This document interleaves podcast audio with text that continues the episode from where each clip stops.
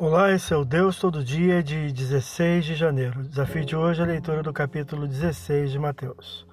Jesus responde aos religiosos a respeito de sinais, voltando a apresentar o personagem profético Jonas como sinal de sua morte e ressurreição.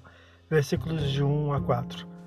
Novamente ficando sem pão, Jesus faz recordar aos seus discípulos que por duas vezes operou milagres de multiplicação e dessa vez os ensina a respeito da má doutrina, versículo 5 a 12. Questionou os discípulos, averiguando suas impressões a respeito de sua identidade, versículo 13 a 20. Revela seu propósito a respeito de sua morte sacrificial e ressurreição, repreendendo a Pedro por sua intenção de dissuadi-lo, versículos 21 a 23.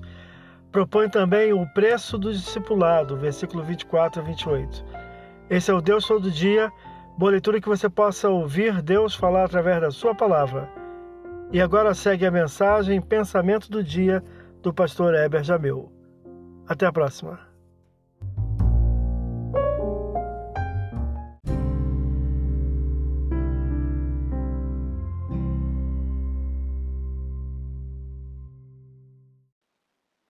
Pensamento do dia.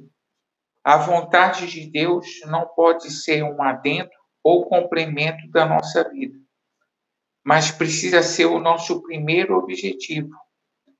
Não afirmo com isso que é necessário que todos abandonem tudo para fazer a sua vontade.